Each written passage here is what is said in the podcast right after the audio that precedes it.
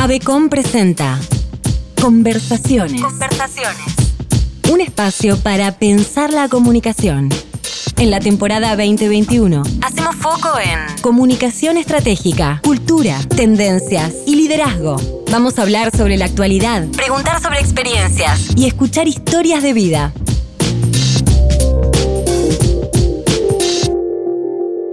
Esto es Conversaciones. Conversaciones. Temporada 2021, episodio 2. Gestión sostenible. Entrevista a Flavio Fuertes, coordinador de Pacto Global en Argentina.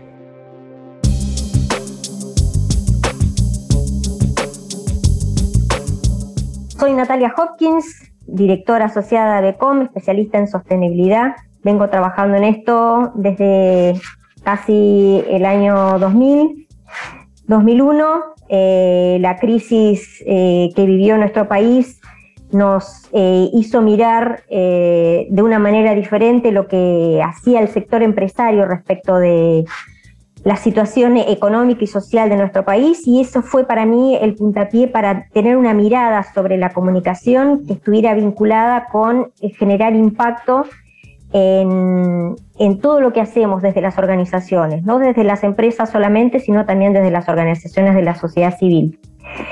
Hoy tenemos para entender cómo las compañías trabajan en temas de sostenibilidad y por qué necesitan hacerlo, la posibilidad de hablar con el coordinador de Pacto Global y analista del Programa de Naciones Unidas para el Desarrollo en Argentina. Flavio Fuertes, bienvenido. Hace ya unos cuantos años que venimos trabajando en este tema y nos hemos encontrado en varias oportunidades.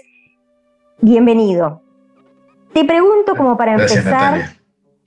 empezar a, a- a desandar todo este camino, digamos. ¿Qué son los objetivos de desarrollo sostenible y cuál es el rol que el Pacto Global en Argentina tiene en la consecución o en, las metas de alcanzar los objetivos de desarrollo sostenible? Los objetivos de desarrollo sostenible son un conjunto de justamente de objetivos que Naciones Unidas ha logrado que se aprobaran por eh, unanimidad eh, en la Asamblea General de Naciones Unidas en el año 2015. Lo cual significa ya de por sí en un mundo en donde nadie se pone de acuerdo o en un mundo donde hay tantas discusiones para ponerse de acuerdo, eh, resulta un hecho que hoy a la luz, a la luz del día parece un hecho maravilloso. Lo cierto es que entonces los, todos los países, todos los estados que forman las Naciones Unidas lograron luego de un proceso muy participativo, de un proceso de mucha consulta a todas las partes interesadas, eh, incluyendo el sector privado que tuvo un rol clave en la formulación de los objetivos del desarrollo sostenible, que se pusieran entonces eh, 17 grandes objetivos con 169 metas asociadas. eh, los países alcanzaran esos objetivos en el año 2030. Si se nos dio 15 años para alcanzar esos objetivos. Representan objetivos básicamente vinculados con una manera de producir, con una manera de consumir, pero fundamentalmente con poder darle a todas las generaciones las oportunidades de vivir de una manera digna con los recursos que tiene hoy el planeta Tierra. Estos objetivos hablan de temas como temas sociales, como la pobreza, como el hambre, de temas de salud, de temas de educación, de igualdad de género, de temas ambientales y también de temas vinculados con las instituciones. Es decir, en el corazón de esta Agenda 2030 con sus 17 objetivos, Naciones Unidas ha logrado poner en foco en, en lo que llamaríamos cinco grandes ejes. El eje del planeta, el eje de las personas, el eje del profit, porque es necesario seguir generando riqueza, el eje de los partnerships, de las alianzas, y el eje de la paz como un elemento fundamental para que las sociedades puedan desarrollarse. En ese eje de partnerships y de alianzas, los objetivos de desarrollo sostenible reconocen en el sector privado una capacidad por medio de la producción y la generación de bienes y servicios y de nuevos productos que las organizaciones empresariales tengan un impacto positivo, es decir, que puedan contribuir con eh, la consecución de estos 17 objetivos. Había ya algunos estudios previos que señalaban de que el financiamiento necesitaba para alcanzar estos 17 objetivos demanda mucho más que los presupuestos públicos que están en poder de los tesoros o de los gobiernos nacionales.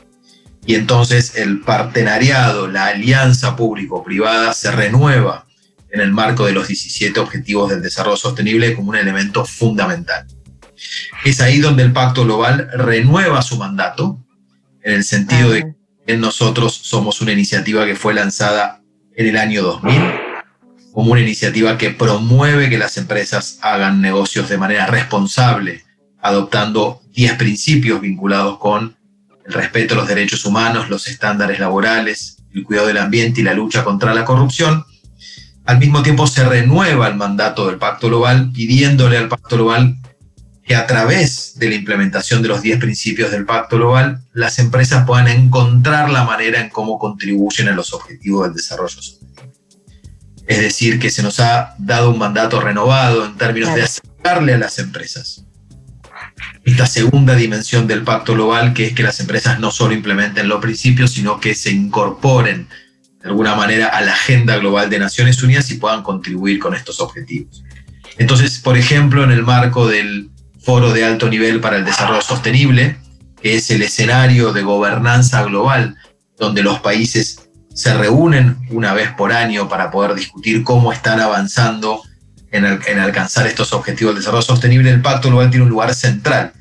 En primer lugar, tratando de visibilizar con casos cómo algunas empresas están haciendo mejores negocios y están contribuyendo con problemáticas sociales y ambientales, pero al mismo tiempo las redes locales, que es lo que a mí me toca coordinar en Argentina, cómo podemos agregar esa información y cómo podemos dársela al gobierno para que en el informe nacional voluntario que el gobierno presenta en ese foro también esté la participación del sector privado de una manera clara, concisa y consolidada.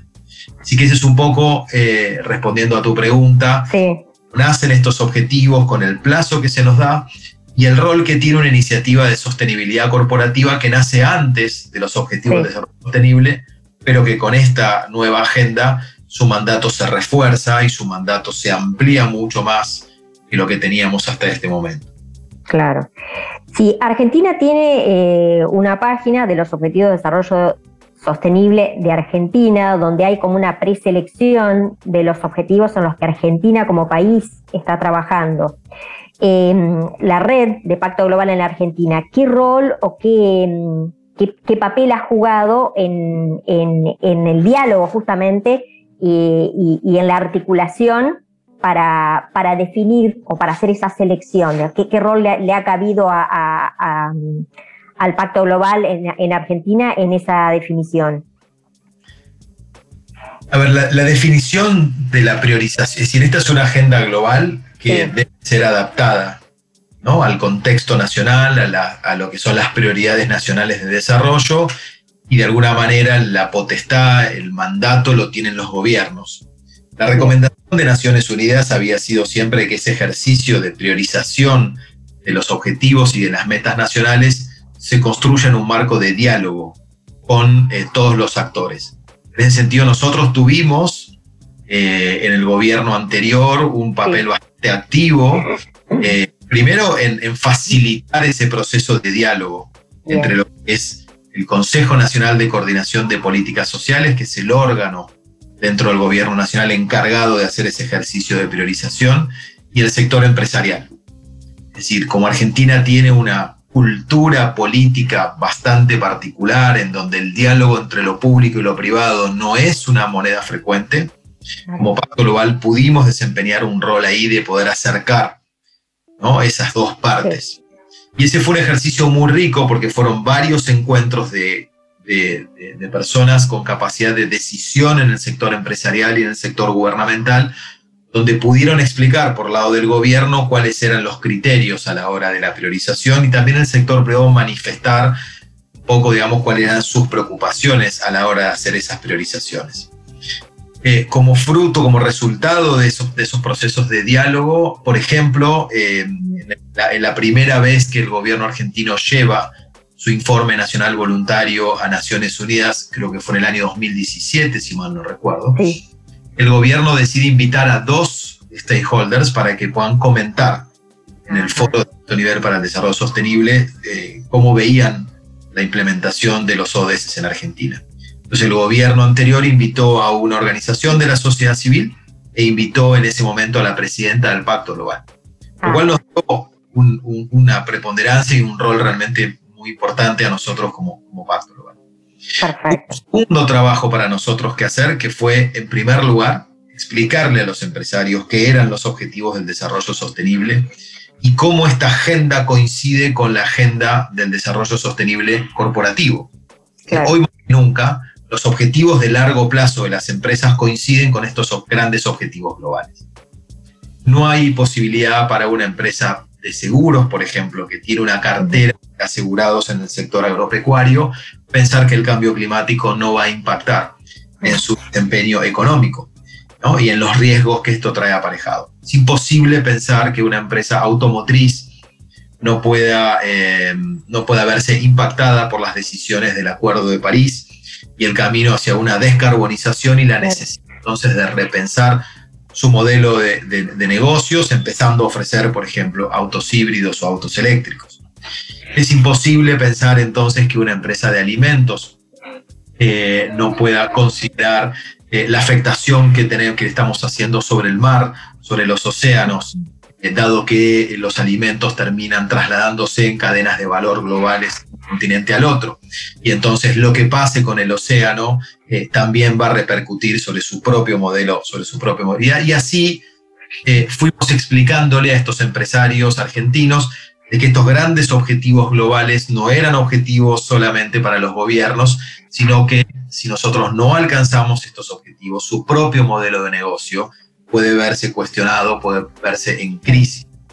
Y al mismo tiempo de que ellos no necesariamente tenían que contribuir con los 17 objetivos, eh, que en realidad tenían que hacer una interpretación de estos objetivos de desarrollo sostenible a la luz del corazón de su negocio y tratar de identificar aquellos que son realmente prioritarios y que entonces sus esfuerzos de sostenibilidad corporativa se focalicen en esos, en esos dos, tres o cuatro o cinco objetivos de desarrollo sostenible se vinculan estrechamente con ellos como empresas.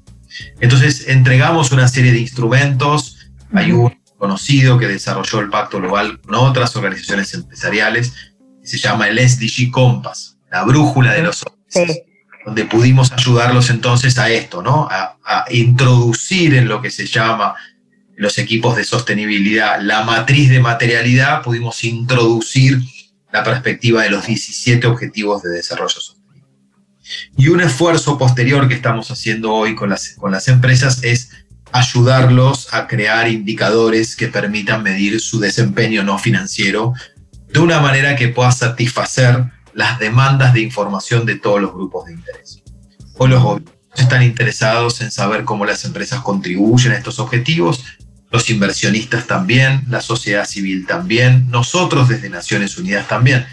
Y por eso es que hay que ayudarlos también a que en sus informes de sostenibilidad, en que en su estrategia de comunicar su desempeño en materia de sostenibilidad empiecen a incluir indicadores bien concretos sobre este desempeño no financiero. Así que el trabajo que nos queda por hacer todavía es, es mucho, es mucho lo que hicimos, por supuesto, con el gobierno actual en el segundo informe eh, nacional voluntario que se presentó el año pasado, 2020, el gobierno nos pidió información, por ejemplo, sobre las empresas de propiedad estatal.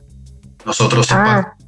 Muchas empresas públicas adheridas al Global Compact y habíamos hecho un ejercicio este de priorización, de identificación de Sí. los objetivos y las metas, y entonces también el gobierno eh, nos solicitó y decidió incluir en el Informe Nacional Voluntario un capítulo con ese trabajo que hicimos con 17 de las 40 empresas públicas que tiene, que tiene el país a nivel nacional, no estamos hablando de empresas públicas provinciales ni municipales, a nivel nacional hay Sí. una red de empresas públicas que son alrededor de 40, Ujú. algunas muy importantes que todos conocemos con nombre y apellido, IPF, pero también aparecen ahí otras como son las empresas de trenes, las empresas como INVAP, etcétera, etcétera, algunas que controlan sectores de actividad muy estratégicos y tienen un rol también señales al resto de los actores del sector privado. Así que tuvimos la suerte de cooperar muy bien con el gobierno anterior y con el gobierno actual y esperamos que este ejercicio de seguir favoreciendo la articulación público-privada se pueda, se pueda seguir profundizando en los próximos años. ¿Qué, digamos, ¿Qué te parece que desde que se definió la Agenda 2030 y ya estamos, digamos, nos quedan nueve años eh, para llegar a esa fecha? ¿En qué situación estamos hoy? Digamos? Es como que estamos eh, pasados de, tiempo, ya pasaron más de 15 años del tiempo que teníamos para cumplir estos objetivos. ¿Cómo te parece que estamos hoy, digamos? ¿Cuánto, ¿Cuánto estamos por debajo de lo que deberíamos haber hecho? Bueno, tuvimos evidentemente un gran problema que se llama el COVID-19. El COVID-19 en términos de desarrollo nos retrasa aproximadamente una década. En la CEPAL señalan de que eh, el impacto en términos económicos, pero fundamentalmente en términos sociales eh, de la Agenda 2030 eh, va a tener un impacto que va a ser equivalente aproximadamente a un retraso de 10 años. Así que estaríamos aproximadamente como en el 2010. ¿no? estaríamos ni siquiera en el punto de partida que fue el 2015. nosotros tenemos la, la, sensación de que eh, si bien hay una mayor conciencia de que hay ya como eh, un norte definido de que estos objetivos es necesario alcanzarlos, entendemos que la intensidad, entendemos que la velocidad todavía no es la suficiente.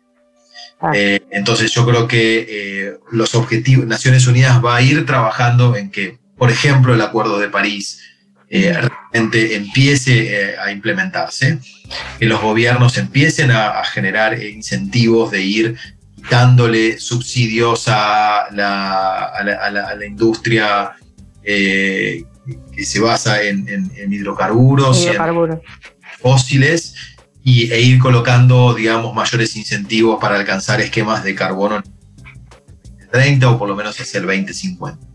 En ese sentido, entendemos que el sector privado tiene que hacer un esfuerzo mayor de incorporar estos objetivos ambientales en sus, en sus negocios y también empezar a fijar, por ejemplo, precios internos al carbono, empezar a fijar objetivos de descarbonización mucho más rápido, fundamentalmente porque si no es así va a ser difícil para el sector privado encontrar financiamiento para sus modelos de negocios en los próximos 10 años y también, digamos, los mercados.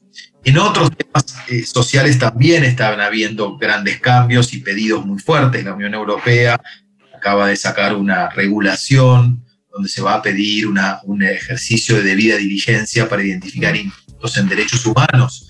Ah. Las europeas, entonces va a haber, me parece, muchos esfuerzos tanto en temas ambientales como en temas sociales, para que el sector privado acelere el camino de la implementación, pero también necesitamos que los gobiernos coloquen los incentivos correctos. Así que yo te diría que hay un mayor reconocimiento y creo que el COVID, si bien obviamente todavía no salimos del mismo, nos muestra la interdependencia que existe en el desarrollo, en este caso, entre el ambiente y la salud, y que entonces la sostenibilidad eh, es un elemento central en las estrategias de cualquier empresa. También hemos visto que las empresas que mejor respondieron a la crisis eh, socioeconómica durante el año pasado son aquellas que tienen incorporado un enfoque de sostenibilidad en sus negocios, esas tuvieron mucha mejor respuesta. Y eso significa que básicamente las empresas que ponen el foco en la sostenibilidad están mirando las grandes tendencias de largo plazo, temas sociales y ambientales de largo plazo, y entonces cuando aparece un evento de esta naturaleza, que no era un evento inesperado, están preparadas para responder, y es decir, que su continuidad operacional eh, puede verse garantizada. ¿no? y que la respuesta hacia su principal grupo de interés, que son los colaboradores y la familia de los colaboradores, están en mejores condiciones.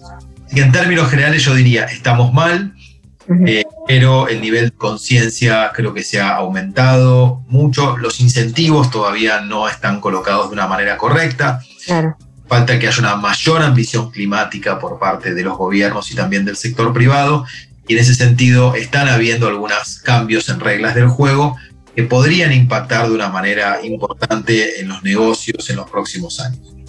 Vos habías planteado en un artículo no hace mucho que em, en Argentina en particular los ODS que más apoyan las empresas eh, son el trabajo decente, que es el 8, salud y bienestar, el 3, eh, consumo y producción responsable, que es el 12, y acción por el clima, que es el 13.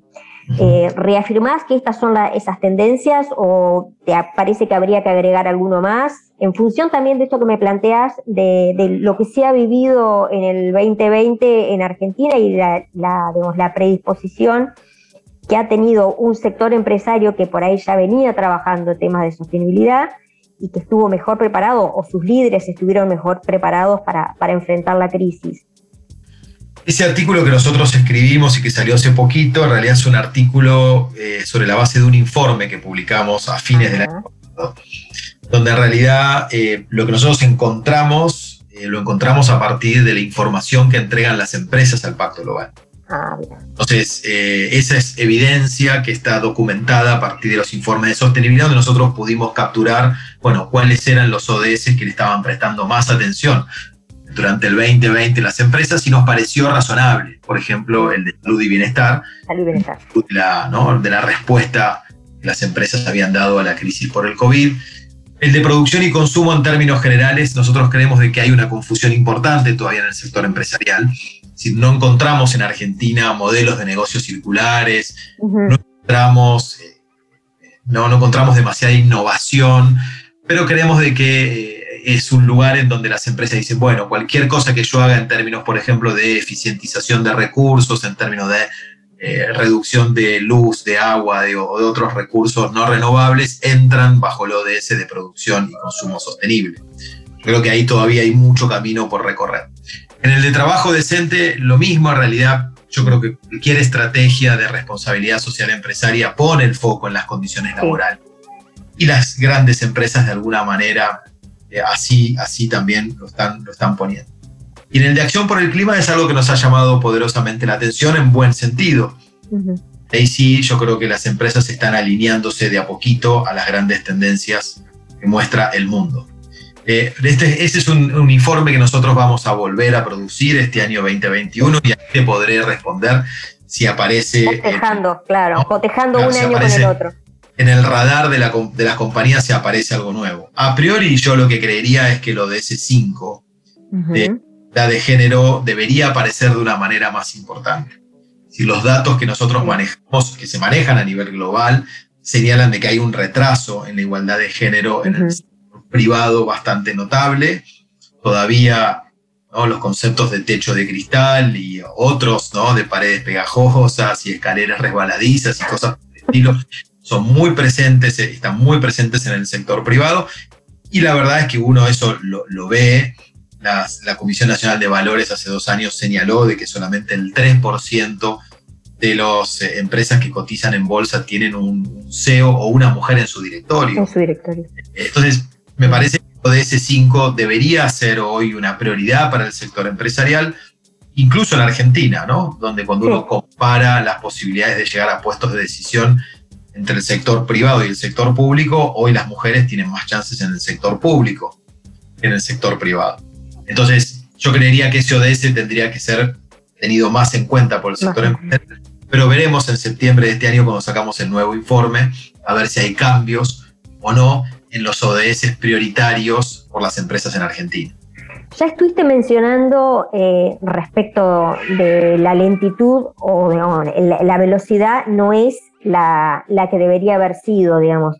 ¿Cuál es el rol de los líderes para alcanzar, si querés, una mejor velocidad en la consecución de los eh, objetivos de desarrollo sostenible?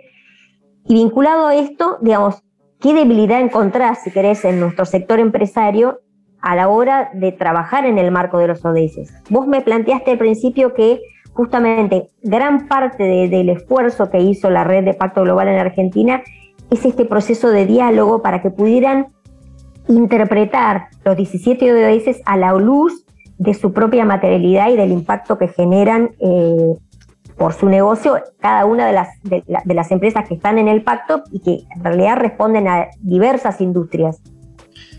Eh, es muy interesante la pregunta sobre el rol del liderazgo. Yo creo que mm, los líderes empresariales, es de lo que yo voy a hablar, necesitamos que sean activistas. Necesitamos que sean activistas sociales y activistas ambientales. ¿no? Es decir, yo me gustaría mm, encontrar en los empresarios em, que, elevan la voz por los temas económicos, por los temas impositivos, pero también que usen su capacidad de influenciar en los entornos en los que ellos operan y que puedan utilizar su capacidad de influencia a la hora de reclamar por temas como, por ejemplo, bueno, hacia dónde va nuestra ambición climática como país. Eh, cuánto de la implementación de la nueva NDC que el gobierno argentino ha comprometido a Naciones Unidas vamos a poder realmente implementar y cómo vamos a financiar ese compromiso global que hemos asumido, hemos asumido como, Estado nacional dentro de las Naciones Unidas. Entonces yo creo que eh, los, líderes, los líderes empresariales necesitan entender que hoy su rol es un rol social, es un rol ambiental y necesitan ser activistas de este tipo de causas. En segundo lugar, yo creo que los, los líderes empresariales necesitan movilizar mucho más a sus industrias. Si ah. eh, encuestas, por ejemplo, que nosotros tenemos, le preguntamos, o sea, bueno, ¿cómo ve usted en su empresa en relación a, los ODS, cuán comprometida? Y dice, nosotros estamos muy comprometidos. Sin embargo, entendemos, ellos mismos te dicen que nuestras industrias todavía están lejos de nuestro Yo creo que los líderes empresariales son los que tienen que empujar a su propia industria, ¿no? La energética, la industria alimenticia, no sirve de nada ser un líder si uno no tiene seguidores. Claro. Es una frase que ha utilizado mucho el anterior director, director ejecutivo de Global Compact. ¿no? Un líder es alguien que tiene seguidores y entonces no tiene sentido que las empresas grandes separen su liderazgo en materia de sostenibilidad corporativa del resto de la industria. Necesitamos entonces que ellos también empujen a la industria con estándares, con mejores prácticas, con un esfuerzo más, eh, más colectivo en ese sentido. Eh, ese es un rol que yo creo que, que todavía está ausente en Argentina y me parece también que las cámaras empresariales tienen que ser la caja de resonancia para que estos líderes lleven estos temas los pongan sobre la mesa y las cámaras renueven entonces de alguna manera su misión y se comprometan con estos grandes objetivos del desarrollo sostenible. Es interesante eso que planteas porque justamente en este proceso de articulación público-privada y del esfuerzo del sector empresario por hacer eh, oír su voz cuando, el espacio lo permite, eh, no ha habido, si querés, una coordinación o una muy buena coordinación entre cámaras que representan sector empresario. Eh, y hay voces de sectores que no, que no se oyen, que no se oyen en forma justamente como planteás, unificada. Se escucha la voz de uno o dos representantes de un sector que tal vez son los que tienen eh, un, mejor nivel de desarrollo en, términos de, consecución de los ODS, pero no como una voz eh, consensuada con todo un sector empresario. Es interesante esto que planteas. Em, otra pregunta que tiene que ver específicamente con, em, yo te diría que es el punto 10 de los 10 puntos del Pacto Global, haciendo memoria, ¿no? El décimo punto que se agregó, eh, cuando al principio eran nueve, finalmente se agregó el tema de la lucha contra la corrupción. Esta pregunta te la hago yo eh, personalmente, porque eh, tengo la sensación de que en el 2020 este tema empezó a salir a la luz vinculado con el sector salud y obviamente por el contexto en el que vivíamos. ¿De qué se habló o qué, o qué ha trabajado el Pacto Global en términos de, lucha contra la corrupción en el marco de, de, de COVID-19? ¿Hay algún tema que particularmente haya, haya tenido repercusión o haya salido a la luz en este tema en particular? Casualmente nosotros el año pasado eh, acabamos de, eh, publicamos un documento que es una propuesta en realidad sobre cómo abordar los temas de integridad desde una perspectiva del desarrollo sostenible. Y lo llamamos casualmente integridad sostenible. ¿En qué sentido? En el sentido que nosotros entendemos, voy a hablar en términos como si fuesen futbolísticos. Sí. Los equipos de integridad en las compañías, eh, yo les, digo que son como ese técnico defensivo que busca que el rival no le hagan goles. Entonces, los equipos de integridad en realidad tienen una estrategia defensiva, tratan de que entonces la empresa no se vea involucrada en casos de corrupción y van asesorando las distintas áreas sobre aquellas cosas que no deben hacer, fundamentalmente para que no metan la pata. Y está bien, porque hoy hay una ley de responsabilidad penal de las personas jurídicas, actos de corrupción. Si uno mete la pata, no solo la empresa se va a ver en problemas, sino que el directivo se va a ver en problemas. Exacto. Ahora, esa es una condición necesaria, pero no suficiente desde la perspectiva del desarrollo sostenible. Nosotros entendemos de que los equipos de integridad eh, han visto los riesgos desde una perspectiva interna. ¿No?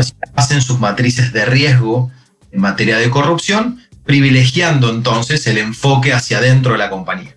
¿Cómo evito yo verme en un caso de corrupción? ¿Cómo evito yo que esto me genere un daño reputacional? En realidad, en la perspectiva de los que venimos trabajando el desarrollo sostenible, esa es una condición necesaria y no suficiente. A esa perspectiva hay que incorporarle la perspectiva de los que están afuera de la empresa, son esos stakeholders que hoy son tanto o más importantes que los que están adentro de la empresa. Entonces, nosotros entendemos de que hay que incorporar esa mirada a esas matrices de porque algo que puede ser considerado un riesgo bajo en términos reputacionales para tu empresa, puede ser para un grupo de interés, como por ejemplo un inversionista, un tema muy sensible, muy importante. Y si vos no lo tenés, entonces muy bien mapeado en tu mapeo de expectativas de los grupos de interés, no le vas a prestar atención y probablemente tengas un problema, no reputacional, pero tengas un problema de financiamiento, de financiamiento. tus inversionistas nosotros lo que proponíamos es, en ese documento, es que tengan un abordaje que nosotros llamamos la integridad sostenible. Es decir, las matrices de riesgo le incorporen la perspectiva de los grupos de interés que están afuera, identificando cuáles son los principales grupos de interés para que mi, mi negocio pueda seguir prosperando en la sociedad, poder identificar y mapear cuáles son las expectativas y las demandas de estos grupos de interés. Y entonces si volvemos de vuelta a los términos futbolísticos, los equipos de integridad pasen de una estrategia defensiva a una estrategia un poco más ofensiva. Es decir, la única manera en que le podemos ganar a la corrupción no es pretendiendo salir 0 a 0 en el partido de fútbol. Nosotros tenemos que adelantarnos como organización, tenemos que hacer goles a la corrupción, tenemos que tratar de generar valor desde la integridad. Y ese valor se puede generar únicamente si yo puedo incluir mi perspectiva de trabajo y de abordaje de esta problemática, cómo conservo, obviamente, a mi empresa de daños reputacionales, pero al mismo tiempo cómo yo le estoy satisfaciendo estos deseos de mayor transparencia, de mayor integridad a los grupos de interés que son importantes para mi compañía. Nosotros entendíamos que el año 2020 era un año fundamental en esa Uh había habido muchos casos de corrupción a nivel global en virtud de que la pandemia aceleró procedimientos de compras de contratación directa, la necesidad de los estados de aprovisionarse de materiales y de insumos que no habían. O entendemos que el sector privado, eh, por lo menos aquel que no está involucrado, digamos, en ese estrés de mercado, debería empezar a replantearse un poco más esta perspectiva, ¿no? Eh, no sí, la defensiva, sino ver entonces cómo dar un pasito más allá. Y por eso lanzamos este documento que llamamos Integridad Sostenible. Lo lanzamos ahí por agosto, por agosto. Del, 20, del 2020 como una propuesta de trabajo, incluso con recomendaciones ¿no? a los grupos de integridad y de sostenibilidad sobre cómo hacer este, este ejercicio nuevo, crear valor compartido desde la integridad o desde la transparencia. Excelente. Em, Hace, hace unos días vos publicaste, bueno, en esa nota que publicaste en el diario El Cronista, afirmaste que solamente los negocios responsables tienen la legitimidad suficiente para seguir operando en medio de demandas y expectativas crecientes por parte de consumidores, trabajadores, decisores y activistas.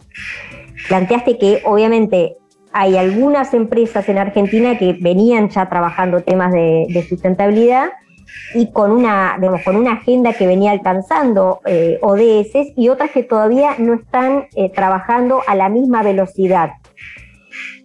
Estos dos grupos, vos decís que en estos dos grupos hay empresas que están de alguna manera tirando para atrás o, haciendo retroceder eh, el avance que se ha logrado, aunque sea a una velocidad menor a la expectativa, o no se ha dado el caso en Argentina. Me refiero porque tal vez vos desde tu posición como liderando la, región tenés información de, cómo viene manejando este tema en, otros, en otras regiones. Eh, no, yo no creo que haya alguien que esté eh, jugando en contra, ¿no? si volvemos de vuelta a los términos. No creo que nadie esté pateando contra el, contra el propio arco o contra, contra nuestro propio arco.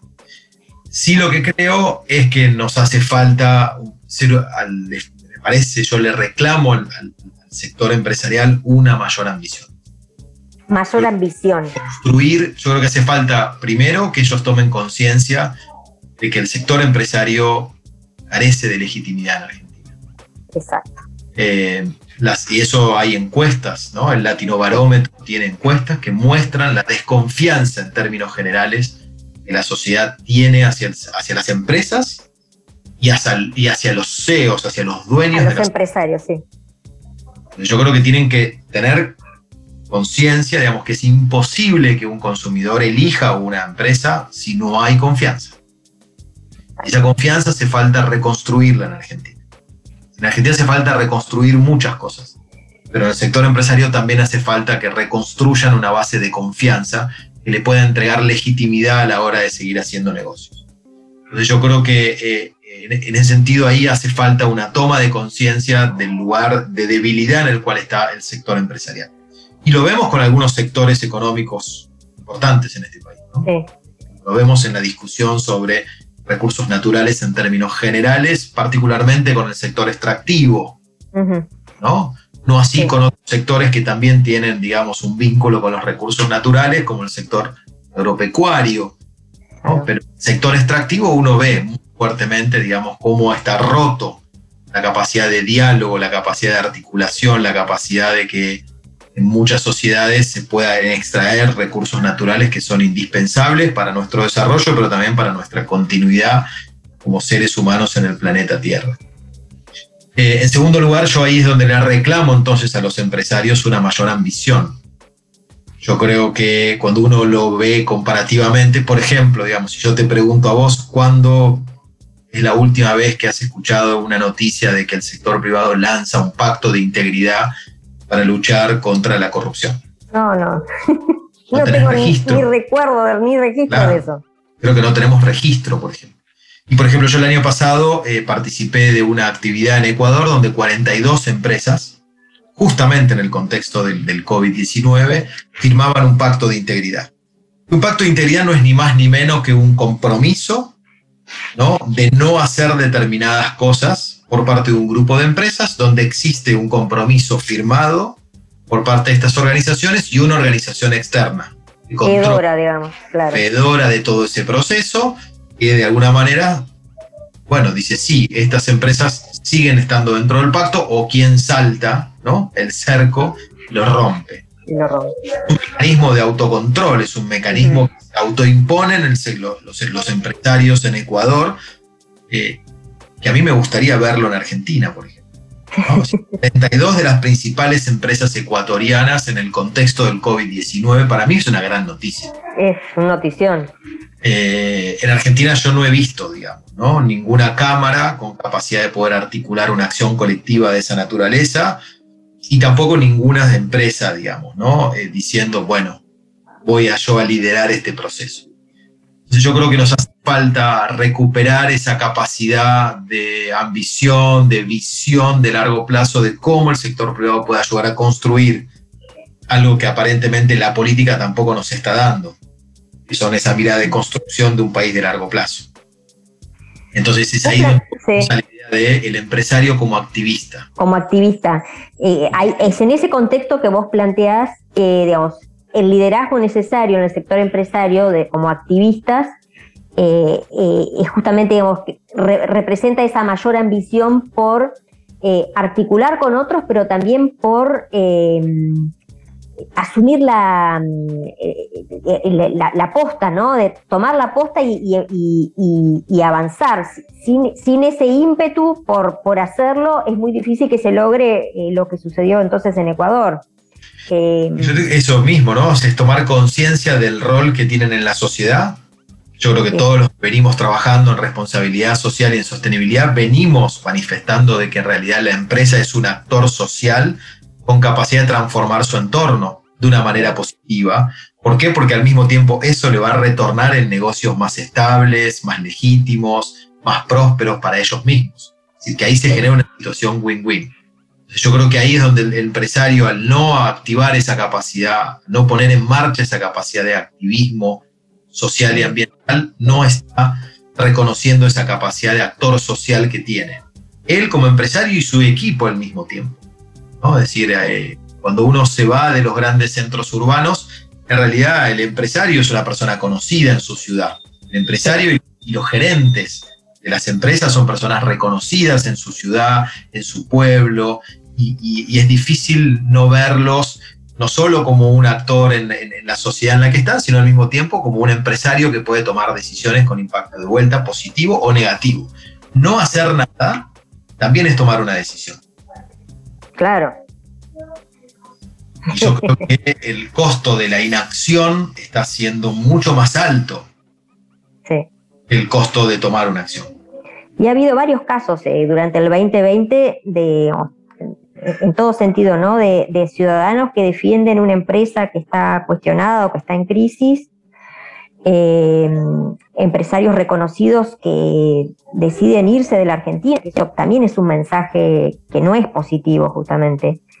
Eh, esto, esto, en definitiva, sigue sumando a, a, una mirada sobre el sector empresario que es negativa y, digamos, es muy difícil construir confianza si, se produce de alguna manera un éxodo en, términos de, líderes que han hecho o que han apostado por el desarrollo en Argentina y que no han encontrado un, eco en, términos de, credibilidad y de confianza en que se pueda generar un, cambio. ¿Esto, esto cómo, lo, cómo lo vio, cómo se vio desde, desde la red de Pacto Global? Bueno, nosotros no, no, abordamos mucho esa temática durante el 2020, pero eso manifiesta el, digamos, el, quiebre de la confianza entre lo público y lo privado. Claro. Ni más ni menos. Y yo creo que de vuelta nos remite a, esa, a, esta, a, esta, esta problemática que mencioné anteriormente, de esa falta de cultura política en los dos lugares. Sí. Unirse. Sí. Yo eh, estoy como preocupado acerca, digamos, de la falta de, nuestra incapacidad como sociedad de entenderse. Hoy tenemos un objetivo son estos 17 objetivos de desarrollo sostenible. Volvemos de vuelta al inicio de la conversación. Hemos logrado poner de acuerdo a 193 países que forman la Organización de las Naciones Unidas, que representan sociedades que entienden de maneras muy distintas el futuro, lo que quieren como sociedades, pero sin embargo hemos logrado un consenso bueno, se podrían hacer muchas cosas para alcanzar un futuro de bienestar, sin embargo hay 17 sobre las cuales existe consenso. Yo creo que en Argentina estamos ahí eh, con una incapacidad para entendernos como sociedad, a darnos cuenta de que ese, ese gran consenso a nivel global tendría que ser hoy también, digamos, el elemento de común acuerdo entre el sector público y el sector privado. Y ahí creo que la falta de cultura política viene de un lugar y del otro. Sí. ¿no? Eh, y viene también de poder, de privilegiar en un lado y en el otro el cortoplacismo. ¿no? En realidad, el, el desarrollo sostenible viene a cuestionar el corto plazo, viene a cuestionar la obtención de resultados financieros a corto plazo a, a costa de la sociedad, del ambiente, de la integridad, etc. Entonces, lamentablemente, tanto en el sector público como en el sector privado sigue primando entonces esta cultura del cortoplacismo. Claro ser reelegido y entonces hago todo lo posible para que me reelijan sin importar las consecuencias que eso tiene eh, para los próximos 4, 8 o 12 años. Y el sector privado lo mismo. Bueno, en realidad trato ahora que el ciclo económico me favorece, trato de generar la mayor rentabilidad posible porque luego no sé lo que pasa en el próximo ciclo económico, entonces tengo que, ¿no? Tengo que, mi desempeño financiero tiene que ser espectacular. Y entonces creo los incentivos y presiono a mis equipos de trabajo para que vendan, para que vendan, para, ¿no? para el profit, profit, profit. Y me olvido entonces de la atención al cliente y me olvido de mi cadena de valor y me olvido Claro. del ambiente y me olvido de la integridad. ¿Por qué? Porque tengo cuatro años. Ahora el ciclo económico me favorece porque el gobierno decidió que hay que cuidar más el mercado interno, etcétera, etcétera. Entonces, nuestra incapacidad de tener políticas de largo plazo termina impactando en el comportamiento del actor público y del actor privado. Finalmente, todo es una cuestión de incentivos. Y de camino a, lo, que podamos lograr en estos nueve años para la meta del 2030, digamos, ¿cuál es la estrategia del Pacto Global para que eh, ar- lograr eh, una mejor articulación y poder llegar a esos objetivos? Más allá de que, como dijiste al principio, estamos retrasados por el efecto de, de la pandemia eh, de COVID-19, pero ¿qué se puede llegar a hacer para acelerar esto- esto- este proceso? ¿Y qué, digamos, qué incentivo o qué le podrías decir vos a un empresario pyme y autoridades de gobierno que, que, digamos, que se tiene que tener en cuenta o considerar para que el pacto global empiece a formar parte de la, la referencia directa de, de todo empresario para acelerar este proceso y alcanzar las metas del 2030? Por eso tenemos ahí, te diría, tres o cuatro grandes objetivos para poder alcanzar esa, esa, esa gran meta, digamos. La primera es seguir creciendo. Tenemos que seguir convenciendo a los empresarios de que la única manera de hacer negocios es haciéndolo de una manera responsable. Entonces tenemos que seguir convenciendo a los empresarios de asumir este compromiso de voluntario con la sostenibilidad. El segundo es acelerar la implementación. Y ahí vamos a, seguir creando distintas plataformas de acción para que las empresas que se incorporan al Pacto Global encuentren en nuestra red una manera fácil de implementar este compromiso que ellos asumen. La tercera es, una vez que se implementa, tener más evidencia del impacto Ajá. modelos de negocios están teniendo. Y en ese sentido estamos reformando nuestra política de comunicación de progreso para que entonces las empresas empiecen a entregarnos, entregarnos mucha más información De la que hoy te dan. confiable, con, basado en evidencia, que les sirva entonces a ellos, pero que también les sirva al, al resto de los actores. En ese, en ese camino de crecimiento y de implementación, las pymes son nuestro foco. Ajá. Pymes son las generadoras de empleo y entonces el Pacto Global ha decidido poner en el centro de esa estrategia al sector de la pequeña y mediana empresa. Hay un poder- evento, ¿no? Hay un evento estos días en el que se va a presentar la propuesta de valor de Pacto Sí, Global para sí, el tenem- sí, en realidad lo hacemos con cierta frecuencia, lo hicimos hace 15 días, mañana vamos a tener otra donde vamos a estar hablando con dos empresas pymes, una de y otra de Tucumán, con lo cual entendemos que con su testimonio muchos otros empresarios pueden darse cuenta de que no es algo difícil, de que no es algo imposible y que al mismo tiempo nuestra red del Pacto Global está para ayudarlos a ellos, no para dejarlos solos en este camino de la sostenibilidad. Y el último es aprovechar que nuestra red del Pacto Global está en- dentro de las Naciones Unidas para seguir ofreciendo entonces a la red del Pacto Global como un canal de diálogo al sector público. Ah, bien.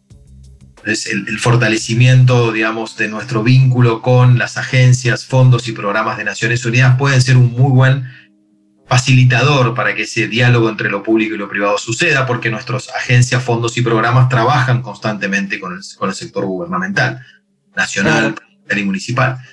Con lo cual, al estar nosotros dentro de esa, de esa arquitectura institucional que es las Naciones Unidas, el proceso del diálogo debería fluir de una manera mucho más sencilla. Esas son un poco las avenidas que nosotros encontramos para eso. Y lo que pretendemos fundamentalmente es que la Agenda 2030 no desaparezca. Claro. No des- que no desaparezca de la agenda política y que no desaparezca de la agenda empresarial.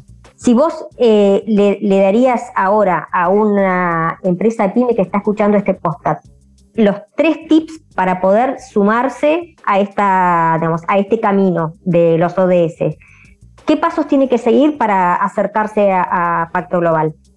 Bueno, nosotros tenemos, digo, estamos abiertos, tenemos nuestra página web donde el empresario puede acercarse a nosotros y nosotros nos vamos a acercar al empresario. Yo le daría tres tips. Primero, primero que empiece. Empiece por lo más fácil. Eh, esto es un proceso de mejora continua y no hay receta. Entonces, eh, Empiece por lo que considera que es más fácil de hacer, por aquello que está, por aquello que le preocupa y que mientras empiece, nosotros lo vamos a poner en contacto con instrumentos, con herramientas y con otras empresas para facilitarles ese recorrido. Segundo lugar, eh, que su compromiso personal se convierta en un compromiso organizacional. El empresario PYME es un empresario que históricamente está preocupado por sus empleados, por la familia de sus empleados, por la comunidad donde opera. Entonces, ese compromiso personal tiene que transformarlo en un compromiso organizacional. Eh, no hace falta crear un departamento de responsabilidad social para que el compromiso organizacional se materialice. Hace falta que en sus reuniones periódicas el empresario dueño de su empresa pyme pueda ir hablando. ¿Qué hacemos con estos recursos? ¿Qué hacemos con esta comunidad que tenemos acá enfrente que cada vez los vemos que están más complicados? ¿Qué hacemos con nuestra cadena de valor? Porque nosotros también le compramos a, a, emprendedores, a empresas que son más chiquitas que nosotros. ¿Cómo los podemos ayudar nosotros también a ellos a mostrarles de que estos temas sociales y ambientales son importantes? Así que yo le diría que entonces trate de buscar información en las iniciativas de sostenibilidad, que no hace falta hacer inversiones de dinero para ser parte de este movimiento global, que empiece por algún lado, que la mejora continua es el camino. Y en tercer lugar, ese compromiso individual y personal luego lo convierta en un compromiso de toda la organización. Esas serían mis tres recomendaciones básicas para un empresario pyme. Y luego que nos contacte, nosotros estamos para ayudar a esa empresa. Muchísimas gracias Flavio por, por esta, esta entrevista y por este, digamos, este recorrido por los temas que, que en realidad digamos, hace ya casi 21 años viene trabajando Naciones Unidas desde la definición de los objetivos eh, del milenio, ¿no? Eh, y tu rol eh, en el Pacto Global desde, desde el comienzo, desde el 2002, ¿no? ¿Verdad? 2000, sí, 2003. 2003. Bueno, muchísimas gracias. Naciones Unidas del 2002. Muchísimas gracias, Flavio. Y bueno, seguramente nos volveremos a encontrar cuando la situación lo permita. Exactamente. Gracias a vos, Natalia, por permitirnos expandir nuestro mensaje, nuestra invitación y también felicitarte por siempre tu capacidad de emprender, desde los desde lo empresarial, que me parece que eso es lo que también necesitamos, ¿no? Eh, ser más emprendedores en cada una de las cosas que hacemos, teniendo como objetivo esto, ¿no? Eh, dejar un, un legado más sostenible para los que nos siguen. Así que gracias por esta conversación y nos vemos pronto. Nos vemos pronto. Muchas gracias. Conversaciones. Conversaciones. Temporada 2021. Episodio 2.